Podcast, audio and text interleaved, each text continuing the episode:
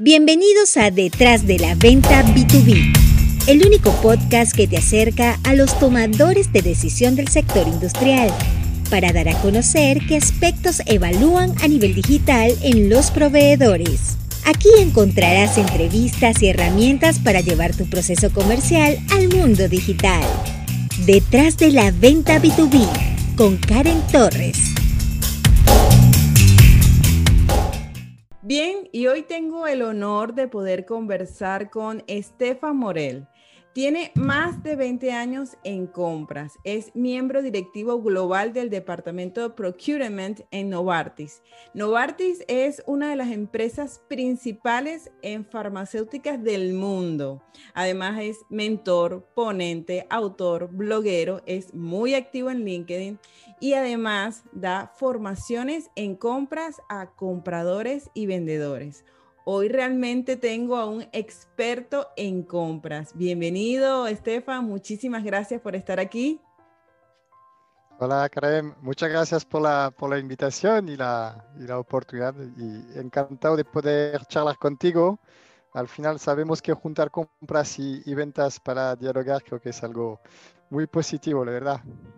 No, yo estoy encantada de tenerte aquí. Además, siento que es todo un honor poder estar contigo. Imagínate, la gente que no te conozca, ¿qué, más tiene Estefan que no, que no dije aquí en esta introducción? Podemos empezar por lo más obvio, que es eh, mi acento francés. He pasado la mitad de mi vida eh, en Francia hasta finalizar mis estudios y después empecé a, trabajar en compras en Barcelona y desde entonces me, quedé. Y, creo que ante todo lo, lo, has dicho, Karen, soy, soy comprador. Eh, estudié compras en la universidad hace ya unos 25 años. Puedo decir que no caí en compras por casualidad. Eh, pasé 15 años en las trincheras, en el día a día de un departamento de compras, en la automoción primero y después, eh, lo has comentado, en, Novartis, en el sector de, la salud. Y si miro ahora, en los últimos 9, 10 años, ya cambié un poquito y he ido trabajando en programas de transformación, de desarrollo de competencias. Y, ahora estoy metido en, en dos proyectos de digitalización de la función de compras el e-category management, por una parte, y el e-supplier relationship management.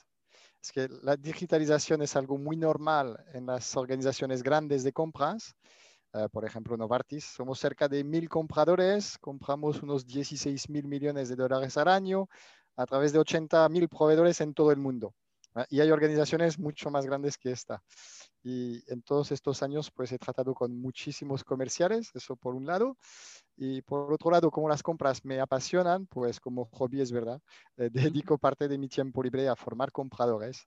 Y si yo iba ahí combinando mi trabajo con la docencia y mirando al futuro, eh, lo que me quedó claro es que compradores y vendedores eh, tenemos que colaborar mucho más en vez de competir. Hay otros cuantos temas y otros cuantos cambios, pero como formaba a los compradores, era bastante lógico también acercar a los comerciales al mundo de las compras y, así empezó todo unos cuantos años. Eso es empatizar, eso que tú dices, que cada día compras y ventas estén más relacionados. Y esto es básicamente también lo que estoy buscando acá, entender lo que ve el comprador, que el vendedor lo estaba pasando por alto. Y en esos 20 años, esos mil compradores, más de mil compradores que llevas y toda la experiencia que tienes, me imagino que has visto pasar todo tipo de negociador, de vendedor. Eh, ¿Qué crees tú que debemos mejorar? O sea, la forma como se está vendiendo ahorita es la correcta, deberíamos cambiar algo. Y creo que desde mi punto de vista de, comprador, eh, hay dos temas eh, muy claros a, sumar para poder vender de forma diferente o más eficiente. Uno, un vendedor debe querer ayudar. Creo que ayudar es parte de su ADN. Y segundo, para mí la venta es un proceso muy riguroso y creo que hay que dedicar más tiempo en entender más el punto de vista de la parte compradora. Yo, es así como lo resumiría, estos dos temas, ayudar y más parte compradora. Bueno, tú sabes que tú dices ayudar y entendernos cómo funciona el tema de compras. Creo que a, los vendedores no nos, aunque hemos recibido muchas formaciones y siempre ha sido como un credo del hay que ayudar, hay que ayudar, hay que ayudar. Eh, hay forma, pensamos que ayudar es, bueno, yo me acerco y soy muy chévere y muy gentil con el comprador, pero entenderlo. sentarme en su silla y ver desde su perspectiva, creo que a los vendedores nos ha costado un poco. ¿Qué crees tú que debería entender un poco, cómo debería entender el vendedor al comprador? Y, creo que lo has dicho perfectamente, Karen. Aquí no se trata de hablar de, las necesidades del cliente, ¿no? sino estamos hablando de entender al propio cliente o comprador. ¿vale? Y, para mí entender este punto de vista del cliente o del comprador, me da igual. Eh, yo para mí hay hasta cuatro ejes de trabajo y, esto puede ir para, bastante largo. Yo, primero de todo, eh, los equipos de marketing y, y de ventas juntos insisto en esto, juntos eh, deben revisar sus objetivos eh, para poder responder más a las expectativas de los clientes, porque si lo miras bien, los objetivos de marketing y ventas no están alineados con las expectativas de los clientes. E-, eso primero. Los tres primeros objetivos de ventas son la facturación, el margen, nuevos clientes, ¿correcto? No sí. puedo equivocarme. ¿Cuáles son las tres primeras expectativas de un cliente? Son coordinación interna por parte del comercial, asesoramiento de calidad y fidelización. Yo creo que esto no coincide mucho. Y, si quieres, podemos entrar en el tema de la, facturación, ¿no? este tema bastante espinoso y también es evidente que no estamos de acuerdo. Y, aquí, si me permites, em, quiero lanzar un mensaje de comprador para los vendedores no se puede aumentar enseguida y a toda costa la facturación. ¿vale? Es decir, nosotros esperamos del comercial, ante todo, eh, e-, este trabajo de optimización del gasto, de la facturación, siempre hablando de un perímetro inicial de compra. ¿Cómo se hace? Pues estandardizando, con racionalización o optimización de los procesos o gestión de la demanda. ¿vale? Es decir, pedimos al vendedor ayudarnos en optimizar el consumo, optimizar las cantidades o el coste. Y, solo después eh, se podrá ampliar este perímetro de compra y aquí hablaremos de nuevas referencias, nuevos servicios complementarios, pero pedir demasiado deprisa más facturación, sea, entiendo yo, o más cantidades, o un precio más alto, o nuevas referencias, o ampliación de servicio, esto lo veo muy contraproductivo. Lo imprescindible, te diría, hacer el trabajo de optimización primero y ya después conseguiremos más facturación. Para mí este es el, primer frente que hay que tratar en cuanto a expectativas del, cliente o comprador. Siento que, es verdad, tenemos que hacer coincidir un poquito más marketing con ventas, porque bueno, también dentro de ventas, honestamente, marketing y ventas tampoco es que están súper unidos, ¿no? Marketing también trabaja bajo su punto de vista y ventas trabaja bajo su punto de vista. Entonces, Ahora es unirnos los dos para entender ventas. ¿Qué otras cosas crees que deberíamos abordar ambos departamentos? Eh, los proveedores para nosotros son expertos ¿no? en, su, en su sector, por lo tanto, y, siempre digo, clientes o compradores, al final es lo mismo. Esperamos de los vendedores que compartan más conocimiento de valor. Y, y, hoy en día las redes sociales lo ponen súper fácil. O sea que los departamentos de marketing y ventas no solo pueden dedicarse a vender la imagen de la empresa o comunicar la propuesta de valor generalmente genérica, ni tampoco proporcionar información del producto o servicio. Esto está bien, pero no es suficiente. Nosotros, clientes o compradores, pues esperamos recibir conocimientos de valor eh, por parte de proveedores expertos en su sector. ¿Qué significa esto? Pues tendencias del mercado, benchmarks o comparativas, best practice, eh, ejemplos de niveles de servicios o KPIs, informes de actividad para la gestión de la demanda, ideas en cuanto a eficiencias, innovaciones. Estos, estos conocimientos de valor son oro puro para, para un comprador. Esto ah, eleva el nivel del vendedor también, o sea, le toca hacer investigar más, conocer más, profundizar más, y a veces los vendedores me dicen, es que no sé qué escribir. no sé qué escribir en las redes sociales y hay tanta información como la que me acabas de mencionar, actualidad, tendencia, que me decía Jairo, un vendedor que me da información a mí, es un vendedor que yo estoy encantado de encontrar. Y la mayoría eh, lo que hace es de hablar de su empresa, de los años en el mercado tal. Nos falta muchísimo, pero ok, un vendedor se prepara y construye contenido.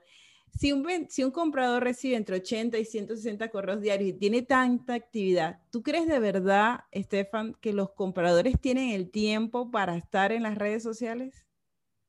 En LinkedIn, por ejemplo. Mira, y si hablamos de LinkedIn, yo creo que muchos compradores eh, están en, LinkedIn. Mira, las cifras que tenemos eh, de, esta plataforma son brutales. Yo tenía en mente 50 millones de usuarios en Brasil. Hice un mapa ahí con el Alex López, 16 millones en México, Colombia y Argentina se acercaban a los 10 millones y tengo claro de que en España hay 13 millones de usuarios. O sea que compradores en esta plataforma hay unos cuantos. Y además, cuando un comprador no sabe de un tema, ¿qué hace? Eh, busca en Google, muy a menudo Google reenvía a LinkedIn y segunda opción después de, Google te va a buscar en LinkedIn. O sea que la, respuesta para mí es clara. Va a tardar todavía un poco, pero cada vez más compradores. De momento en LinkedIn, otras plataformas a lo mejor es menos frecuente. Bueno, vamos a hacer un trato. Yo me encargo de formar a los vendedores para que estén en digital y tú te encargas de decir a los compradores que por favor estén en, en, digital, ¿vale? Y ahí se encuentran. Trato hecho. ok. okay. Y, y, esto que mencionas de, de que cómo, cómo, es el proceso, ¿no? Van a Google y de Google van a LinkedIn, es, es, bien importante porque los gerentes, cuando yo les doy las formaciones, se preocupan un poco qué es lo que van a decir los vendedores en las redes, porque claro, cuando salían no, no tenían idea de qué, qué, qué que decían frente a un cliente, pero acá sí queda en evidencia y eso es el punto como el más delicado y a los que temen los gerentes. A ver, ¿qué, pensamos nosotros los compradores si un vendedor no comparte esta información? Pues lo has dicho antes, ¿será porque no tiene estos conocimientos, por lo tanto no es un experto? Eh, ¿Será porque solo los comparte con los clientes más estratégicos? Pues aparentemente yo no lo soy. O la tercera pregunta, mira, eh, ¿será porque teme a sus competidores? Mm, yo creo que con estas preguntas quiero contestarte con esto. Solo. Es evidente, hay que comunicar. Sí, siento que fue y, si además, exacto. Y si además queremos ya acabar en cuanto a alinearse con las expectativas del cliente, eh, lo que nosotros buscamos, eh, lo has hablado un poquito al inicio entre marketing y venta, ¿no? Nosotros buscamos coherencia entre la propuesta de valor diferencial, entre el conocimiento este compartido, pero también el perfil del comercial y sus mensajes. Y cuando esto es coherente, un proveedor no gana puntos, pero sí un proveedor pierde muchos puntos en cuanto vemos incoherencia. Ok, bien importante eso, que esté bien reflejado toda la información y que seamos coherentes. Y tú sabes que tú mencionaste que tenías, que lo veías desde varios ejes, ¿no? Y bueno, también de todas las charlas que, que, tenía la oportunidad de ver. ¿Cuál es el segundo eje, aparte de marketing y ventas, estar bien para que las ventas funcionen de forma más efectiva? ¿Cuál tú crees que es el segundo eje que tú mencionas para que seamos cada día más profesionales los vendedores? Eh, el segundo eje em, se trata de entender mucho más al cliente, pero de por sí solo. Y ahí tienes las tres preguntas típicas. ¿Qué sabemos del cliente antes de contactarle? Eh, ¿Sabemos cómo abrir las puertas de un posible cliente? Y al final, ¿existe una propuesta de valor personalizada para intentar cautivar al cliente? ¿no? Estos son los tres temas básicos, pero también no siempre se hacen bien las cosas en este sentido. ¿Qué sabes del cliente antes de acercarse? Creo que esa es la, bueno, una de las fallas principales que ocurren en las redes, que es que se acercan, abordan y ni siquiera tienen ni idea si esa persona compra ese producto o no. Y eso es lo, bueno, de, las peores cosas. Pero una cosa que dijiste es cómo abrirle, saber cómo abrir las puertas al cliente. O sea, ¿cómo, cómo se hace eso? ¿Qué ¿O qué recomendaciones tú das? El comercial puede tener un buen producto o servicio, ¿sabes? Tener una buena propuesta de, valor, pero es verdad, abrirse las puertas es, es, cada vez más complicado porque además ahora lo tienes que hacer de forma virtual. Por lo tanto, en mi, en mi, idioma yo veo dos opciones y, gracias a un compañero de ventas, además lo llamo el, el disco farming. La discoteca, el corto plazo, la agricultura o el farming, el más bien medio largo plazo. Discoteca, la imagen a lo mejor no, no, es del todo buena, pero básicamente se trata de contactar en frío, por no decir abordar. Eh, tú abordas a este cliente, me da igual, mediante la llamada, el mail, la solicitud en LinkedIn, pero no te preocupas por saber ni quién es este cliente, desconociendo lo que hace, lo que compra, lo que quiere, y básicamente, pues el comercial pide una conexión, una reunión. Mm, peor todavía cuando recibimos además los famosos reminders o, la misma solicitud de contacto reenviada a las pocas semanas. francamente, no, no sé. En base a la cantidad de envíos, ¿no? supongo que hay un porcentaje bajísimo de respuestas. Y, y, mira, puede ser que en algunos casos esta opción sea rentable. No digo que no, tengo mis dudas, ¿vale? Em, lo veo también arriesgado en cuanto a la, imagen que este profesional de ventas puede dejar ¿eh? en la mente del posible cliente.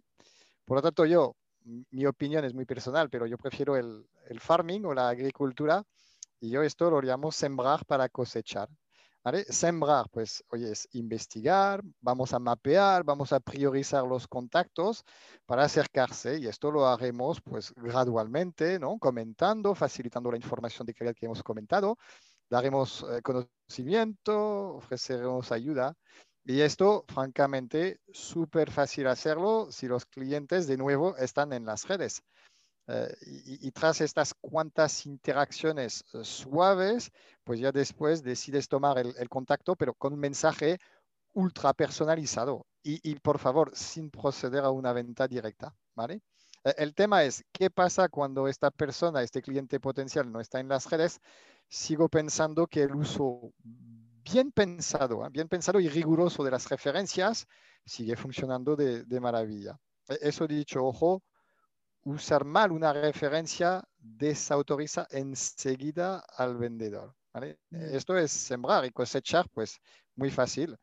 Procediendo de esta forma, haces que el posible cliente te va a tener en mente y cuando él o ella quiera algo, pues eh, no dudará en contactarte. Es que creo que es así de simple y eficaz, ¿vale? O sea que disco farming yo, yo lo tengo muy claro entre estas dos opciones, pero cada uno elige. Y digamos que es la forma ideal de abordarlo, solo que los vendedores estamos como atorados con los, las metas de venta. Y creo que ahí está el problema, que vamos tan apurados con nuestras metas de venta que esto de me voy a poner a hablar contigo hoy y después volver a pasar a comentarte es como muy tardado para la meta que tengo para cerrar el mes. Entonces yo prefiero venir y, atropellar.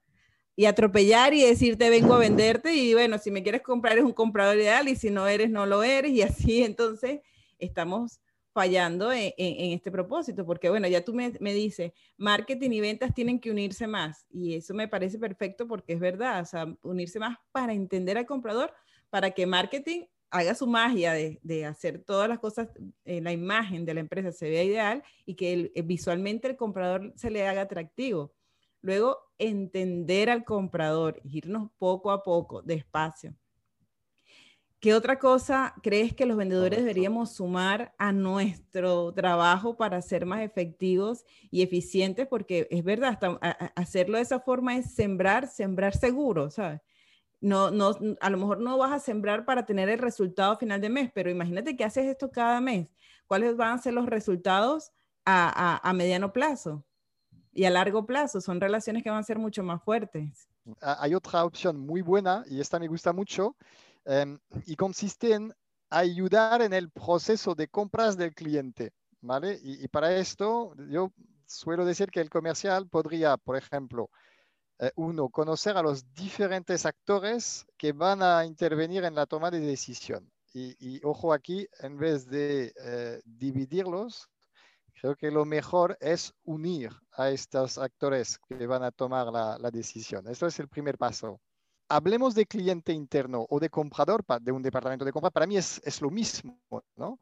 Eh, lo que tengo claro es que en las grandes empresas va a ser muy poco frecuente tener a una sola persona con todo el poder de decisión. Muy a menudo tienes a este grupo reducido y van a tomar juntos la decisión.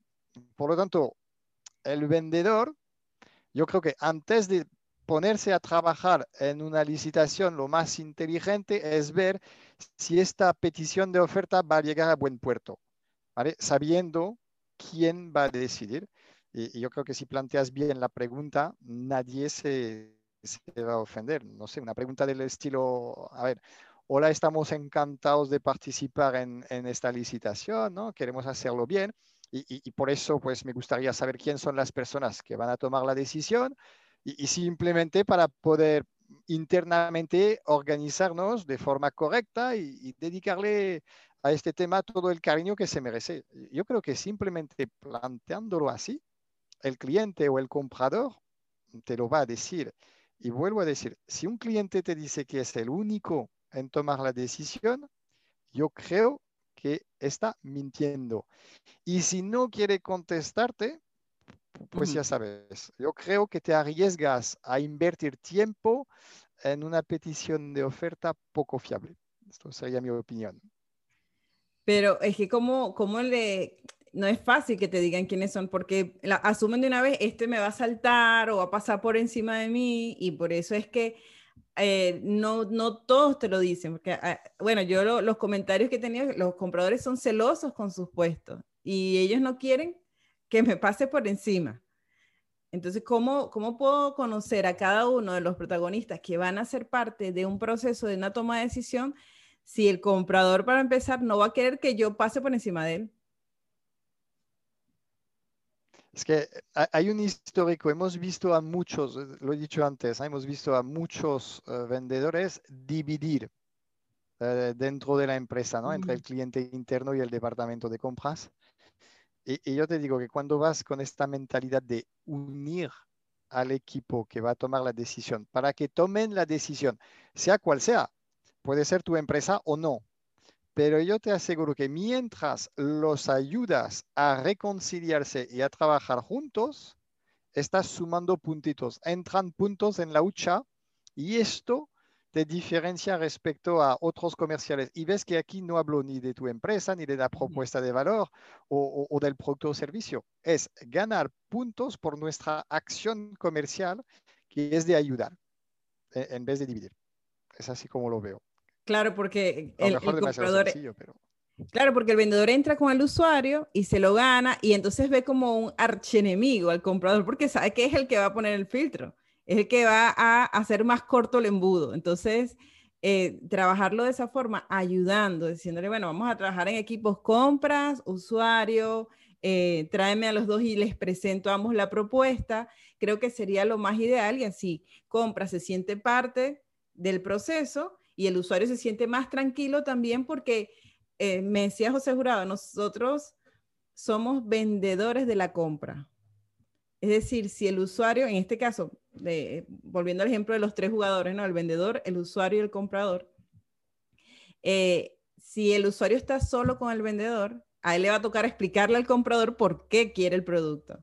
En cambio, si tienes a los tres sentados en una mesa, es una sola explicación para ambos y ambos lo van a entender desde, sus perspectivas. El comprador bajo, bajo las pautas que tiene como empresa que tiene que cuidar y el usuario desde la necesidad que tiene, ¿no? Entonces, eso es ayudar. De esa forma se ayuda. Pinta sentido común. Ajá. Esto es sentido común, pero a veces a lo mejor eh, es el menos común de los sentidos, pero tendría que funcionar así, sí. ¿De qué otras formas crees que se puede ayudar dentro del proceso de compras y ventas? Um, a ver, hemos hablado de este comité de, ¿no? de decisión de y Después ya, ya podemos contestar a la, a la petición de oferta. Y y mira, muchos posts y, cursos de ventas van sobre el famoso tema de descubrir y solucionar las necesidades del cliente, ¿no? Pero bueno, al final yo creo que los comerciales tienen los productos y los servicios que la empresa tiene, o sea que el margen de maniobra es limitado. O sea que con este tema del descubrimiento de las necesidades, eh, para nosotros los compradores, lo único que hace el comercial es vender o posicionar la empresa o su producto o su servicio, ¿no? Y francamente, cuando hay mucha competencia, esto no diferencia mucho ni al comercial, ni la empresa, ni a la oferta. Por lo tanto, por mi parte, voy a proponer otro enfoque y, a ver qué tal, eh, qué tal puede ir. Es ayudar al comprador a lo largo del proceso de compra o a lo largo de la petición de oferta, eh, ayudándole en cada una de las etapas de la licitación en hacer esta petición de oferta mejor. O sea que, ojo, lo digo claramente, el vendedor deja de hablar de su empresa, de su producto, de su servicio y ayuda al comprador, por ejemplo, pues hacer una solicitud de información mejor. Sabemos que las solicitudes de información no, no son todas muy buenas. O, por ejemplo, redactar mejor el pliego de condiciones O, por ejemplo, ayudar en la creación del borrador de contrato o borrador del acuerdo de nivel de servicio o, prestar ayuda en cuanto a la definición de los KPIs. Eh, aquí, este comercial, te puedo asegurar, Karen, que va a ganar muchos puntos frente a los competidores. También soy consciente de que a lo mejor este enfoque es bastante diferente, puede parecer difícil, pero yo lo único que pienso es que vale la pena probarlo. Eh, una vez que ya tienes la licitación, tienes el pedido, es verdad que hay que estar dispuesto y capaz de asegurar el, el, proceso de postventa, que a menudo eh, nos olvidamos de esto y el rol del comercial en el postventa sigue siendo fundamental. Volvemos a nuestras expectativas. ¿eh? La, la representación del comercial dentro de su empresa, de nuestra propia empresa. ¿eh? El servicio de postventa, muy importante y no sé si está siempre en los objetivos del comercial. Y eh, me, me, gusta lo que mencionas de, de, que el vendedor lo ayuda a crear los pliegos de la licitación, porque entonces, y bueno, fue un post de hecho donde te vi compartir una opinión, ¿no? Donde hablaban que, bueno, que los, que los vendedores teníamos que, nos tenían que pagar por ser parte de una licitación porque estamos cansados, eh, las declaran vacías y muchas muchos momentos de los errores de que las declaran vacías es porque o no se redactó bien y las ofertas que se llegaron no eran las correctas o sencillamente los vendedores no leyeron las instrucciones de qué era lo que pedía el comprador. Entonces, hay, esa falla de comunicaciones tiene solución, se puede mejorar, simplemente como tú dices, marketing y venta se unen entiende la necesidad del comprador, ambos trabajan para ayudarlo, se entiende qué es la, cuál es la necesidad. Y mientras más empatía haya de un departamento a otro, sin tanto apuro, sin tanto, eh, hay que lograr las cosas de para ayer, entonces seríamos mucho más efectivos. Y, y las licitaciones y los procesos comerciales serían mucho más efectivas, ¿no? Que pues esto es lo que, esto es lo que creo. Me pueden llamar a lo mejor algo idealista o soñador, pero lo veo así de sencillo, Karen, sí. Y no pasa nada, tú ayudas no significa que tu empresa va a ganar, ¿vale? Pero en vez de repetir constantemente mi producto, mi producto es el mejor, mi empresa es la mejor, que esto lo digo, pues de los 10 proveedores, de los 10 comerciales que están invitados, eh, ayúdame a que esta licitación vaya a buen término con o sin ti. Lo único es que tú mientras me haces esto, te digo, las monedas en la hucha eh, las estás ahí poniendo a tope. Por lo tanto, en el momento de la matriz de decisión, va a decir, oye, este proveedor muy serio, muy riguroso, porque sabemos que una matriz de decisión, por más ponderada que sea con sus criterios lógicos, al momento de poner los puntos, siempre hay esta parte subjetiva. Por lo tanto, ahí siempre está la huchita de antes con las moneditas y sale de lleno en el momento de la toma de decisión. Es así como lo veo. Vas ganando crédito. Ting, ting, ting, ting, ting, ting. Sí. y dentro de todas, bueno, ya hemos, ya hemos mencionado varios de los ejes que, de los que tú eres como el embajador y que me encanta porque es una mirada, este, Estefan, que es bastante futurista, como tú dices, es bastante idealista y que realmente creo que si la gente, y, visionaria, si cada día, vamos a ver, yo, este canal se presta para ser parte de, tu, de ese mensaje que tú quieres dar y, que me encanta, si mientras esta brecha sea más estrecha, o sea, cada día la, la acercamos, acerquemos más, la comunicación funcionará. ¿Qué otro punto crees que debemos sumar a, todo, a cada una de estas cosas que, que nos has mencionado, estos aspectos que nos has mencionado? Pues ya, creo que si cuento bien, ya estamos llegando al cuarto eje de trabajo y, vamos avanzando al final en, todo este tema, hay un orden lógico. Em, finalmente, creo sinceramente que los comerciales deberían conocer más al departamento de compras de su cliente. Antes he hablado del cliente o del comprador de forma, me da igual. Ahora sí, entramos en el comprador del departamento de compras. Y, aquí, por ejemplo, estamos hablando del nivel eh, de madurez de los departamentos de compras. Estamos hablando de conocer los diferentes perfiles de compradores que hay en tu cliente, especialmente en grandes empresas. Esto para mí es fundamental y no se hace bastante. Es que, mira, tú sabes que yo eh, escribí en un artículo para CPONet y decía que cuando el vendedor abre la puerta al departamento de compras, te puedes encontrar o con el hada madrina o con el que crea tu peor pesadilla, ¿no? Como comprador. Y, honestamente es así. Entonces, ¿cómo haces tú para poder empatizar más, porque a veces hay compradores, claro, están aturdidos porque cierra, sale uno, entra otro, sale uno, entra otro, y hay un momento que, no sé, ya, ya se, se cansan, ¿no? Y no quieren hablar como un poco más, o quieren ser cerrados es precisamente para evitar esta, esta conversación, este quiero saber un poco más. ¿Cómo hace el vendedor si entra una empresa que el comprador está cerrado, no quiere exponerse, pero tiene compromiso con la empresa de venderle? Y ese comprador ideal que tú nos estás, nos mostrando y que sería lo mejor, ¿cómo, cómo puede hacer el, el vendedor en ese caso para poder abordarlo y conocerlo? ¿O, o qué, qué, tú le recomiendas que haría? ¿Qué debe ser? Pues? A ver, yo ahí, y, perdona por la respuesta, pero hay que dedicarle algo de tiempo e, ir a buscar en, Google, ¿vale? Que en Google tienes los, los grados de madurez de la función de compras eh, que, están muy bien explicados, ¿vale? Y, ahí siempre están los departamentos administrativos, los tácticos y los estratégicos. Y ahora un montón de literatura porque los departamentos de compras tenemos que ser más estratégicos. Y tienes lo mismo eh, con los perfiles de compradores, ¿vale? Y, aquí no me puedo extender porque da, da para una clase entera.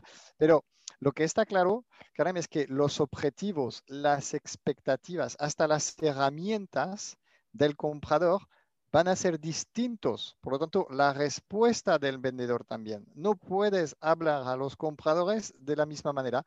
Están en un departamento de compras eh, con un nivel de madurez distinto. Ellos mismos están en un puesto de compras distinto. Y esto pasa lo mismo además cuando hablamos de las estrategias de compras que el comprador te aplica a ti como comercial. Aquí otro tema de búsqueda, hay que informarse sobre la matriz de Kraljic. Eh, entre tú y yo esta matriz ya tiene unos 30 años, pero los compradores ahora empezamos a utilizarla cada vez más. Con esta matriz de Kraljic, el comercial va a entender cómo los compradores posicionan al final o una compra o una categoría de compra o a un proveedor. ¿vale? Y aquí hay cuatro opciones. Tienes el no crítico, mala posición para el vendedor. El leverage, Ah, no es una posición fantástica para el vendedor, tienes el estratégico y el cuello de botella. Buenas posiciones para un comercial. ¿vale? Las tácticas, las palancas de compras, los estilos de relación o de negociación son muy diferentes en función del, cuadrante. ¿vale? Por lo tanto, yo lo veo así, es que al final se trata para el vendedor de definir con claridad cuándo quiere trabajar o cuando quiere colaborar con un comprador. E, esto no es nada lo mismo y se trata de elegirlo bien a conciencia y así eres súper eficiente y además más exitoso. No te equivoques en trabajar o colaborar con un comprador y para esto tienen que entender muy bien eh, el mundo de los departamentos de compras. de verdad, es diferente cuando te toca trabajar es porque no queda de otra y cuando te toca colaborar entonces, cuando tú quieres sembrar una excelente relación entre ambas empresas a largo plazo. Y sí, es verdad, eh, me parece un punto bien, bien interesante que también va a ser, eh, que, va, se va a dar en la medida que el comprador esté abierto y sea un comprador que vaya en tendencia a ser un comprador maduro, un departamento de compras maduro. Que esperemos que cada día, así como, los como las ventas queremos ser cada día más profesionales, los compradores también tenemos que, que, esperamos pues que también sean cada día más profesionales. Y creo que esta digitalización, estas redes nos van a ayudar a que sea más evidente, porque esta entrevista no solamente la ven vendedores que quieren saber qué piensa compras, estas entrevistas las están viendo compradores que quieren aprender de otros compradores a ver cómo están haciendo las cosas. Y eso me parece maravilloso porque mi primera eh, posición no era enseñar a compradores, porque no, no lo soy, pero eh, eh, se ha prestado para eso y a mí me parece maravilloso. ¿Cuánto, crees, ¿Cuánto tiempo crees tú que falte para que compras y ventas se entiendan y todos los ejes que nos has mencionado se lleven a cabo? ¿Cuánto, crees, ¿Cuánto tiempo tú le das a que eso pase? ahí no te voy a, no, te voy a contestar, no puedo. Mira, lo que, lo que entiendo yo es que ahora están hablando de, de este entorno VUCA, ¿no? Y ahora con la, con la H o sin la H, ¿no? Con esto de la hiperconectividad, yo creo que con este entorno eh, VUCA no hay otra para los clientes y los proveedores eh, colaborar más en vez de competir. Tú y yo lo, hemos dicho. Eh, eso, lo repito, es un cambio brutal porque durante siglos lo que hemos hecho es, competir mucho. Eh, al final, lo, has dicho y te repito, creo que ambas profesiones tenemos que seguir con nuestro respectivo upgrade, con este acercamiento progresivo. Y esto va a requerir, creo que, mucho tiempo y en muchas organizaciones es que aún ni, lo tienen claro y, ni lo han empezado. Y lo único creo que hemos hecho con estos cuatro ejes de trabajo, y, y si al final lo miras, pues hay, más de una, creo que 12 ideas, pues solo hay que ver las que se podrían implementar con, con cierta facilidad y, lograr poco a poco este proceso de venta más eficiente, más exitoso, que para nosotros pues es un, proceso de compra más eficiente también y, más exitoso, o sea que lo es para todos. Que ya hay, varias empresas aplicándolos, ¿verdad? O sea, de alguna forma, los, es, tú que, que, bueno, ya tienes tanto, tanto tiempo en el mercado y que conoces y que has formado, de verdad hay, hay varias empresas ya aplicando este modelo, o sea, siendo empresas, siendo empresas con compras maduras. A ver, hay muchas empresas eh, con compras maduras, siempre se, está reinventando un poco el tema, pero si tú ves eh, la, automoción, por ejemplo, esto, eh, hablamos de compras estratégicas, e, esto lo tienen ya desde hace 30 años, ¿no? Mm. Van cambiando un poco las herramientas, van trabajando aún más la, colaboración, que antes era integración, ahora es más colaboración. Eh, esto e, es evidente. El sector salud, por ejemplo, se ha metido en esto ya, pero realmente de forma muy seria hace 15 años, cambiando radicalmente sus equipos y sus organizaciones de compras. Y, otros muchos sectores han ido progresando. El, gran consumo va también muy avanzado en términos de, madurez de la función de compras. Por lo tanto, es verdad que en las eh, pequeñas y medianas empresas, ahí sí que seguimos seguramente con algo de retraso. Y depende también de los países. Sabemos que países como Estados Unidos, Inglaterra son muy avanzados, Francia, Alemania, países del norte también. España, América Latina, pues no somos los más maduros en términos de, de departamento de compras. No, nos, queda, nos queda largo recorrido. Pero el cambio brutal, por ejemplo, que sigo de muy cerca en España, eh, fenomenal en los últimos 10 años. O sea que estamos nosotros, la parte de compras, estamos en este viaje. Y te digo, los compradores que me, me ha tocado entrevistar de España están bastante avanzados. Por lo menos eso mucho. Yo sé que el precio ha sido como el principal, es el principal propósito, ¿no? O sea, es lo primero que vemos acá, por lo menos en Sudamérica. Vamos a, van a la hoja final, precio, ok, no va. Y, y cuando entrevisto a los compradores de España, me dice, lo último que vemos es el precio porque necesitamos saber todo el valor que agrega. Entonces es como, ¿de verdad pasa eso? O sea, eso existe. Sí, pasa. de verdad. siempre tendremos la negociación del precio. Hay que acordar un precio, ¿vale? Pero, a ver, cada vez más haremos subastas a la inversa. Nos interesa tan poco que te lo pondré en subasta a la inversa. Y ya me pones tu precio en la plataforma, ya no tengo ni que hablarlo contigo. Eh, y cada vez más tendremos marketplace, donde en la marketplace pondrás tu producto y, tu precio. Por lo tanto, de verdad, esta noción de precio puro y duro eh, es cada vez menos importante, menos interesante. Optimizar el coste, trabajar el coste total de adquisición, el coste total de propiedad. Ahí se te abre un mundo brutal, tanto para el comprador como para el vendedor. Eh, ahí hay, oportunidades, eh, hay eficiencias, hay innovación por un tubo pero hay un largo recorrido para alcanzar este, estas herramientas, estas conversaciones. Ah, me encanta, de verdad que ha sido, bueno, muy, muy enriquecedora esta conversación y, y, yo no quiero dejar a la gente así con este pedacito nada más. ¿Dónde pueden encontrar tu libro, eh, tu información, conocer todos los ejes que tú presentas, eh, Estefan? Mira, pues yo voy a decir que me sigan en, que me sigan en LinkedIn, que regularmente hago un post a la semana o cada 15 días y en mi perfil también está el libro, está el blog, está todo esto. Y si me envían una invitación, por favor, que sea, que sea personalizada, porque una invitación en LinkedIn sin texto, nunca la, muy pocas veces la acepto. O sea que sea con un mensaje, un acercamiento previo y en principio con mucho gusto. Claro, eso. A esta gente.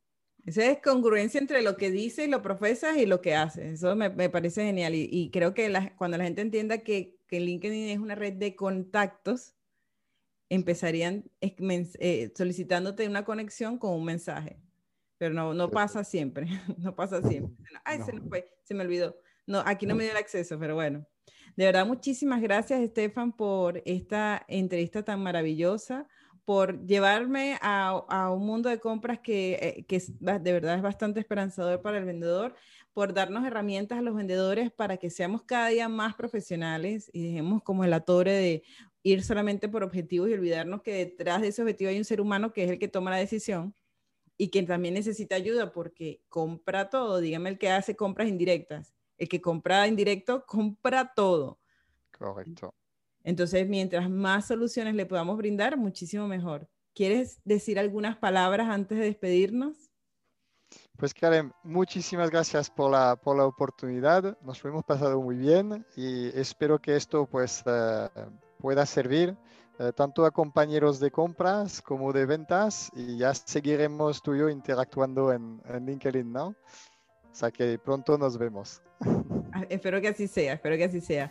Y muchísimas gracias, Estefan, y muchísimas gracias a todos ustedes por estar aquí conectados, por aprender, por querer saber más cómo piensa el comprador, que está esperando de nosotros los vendedores y cómo hacernos cada día más profesionales.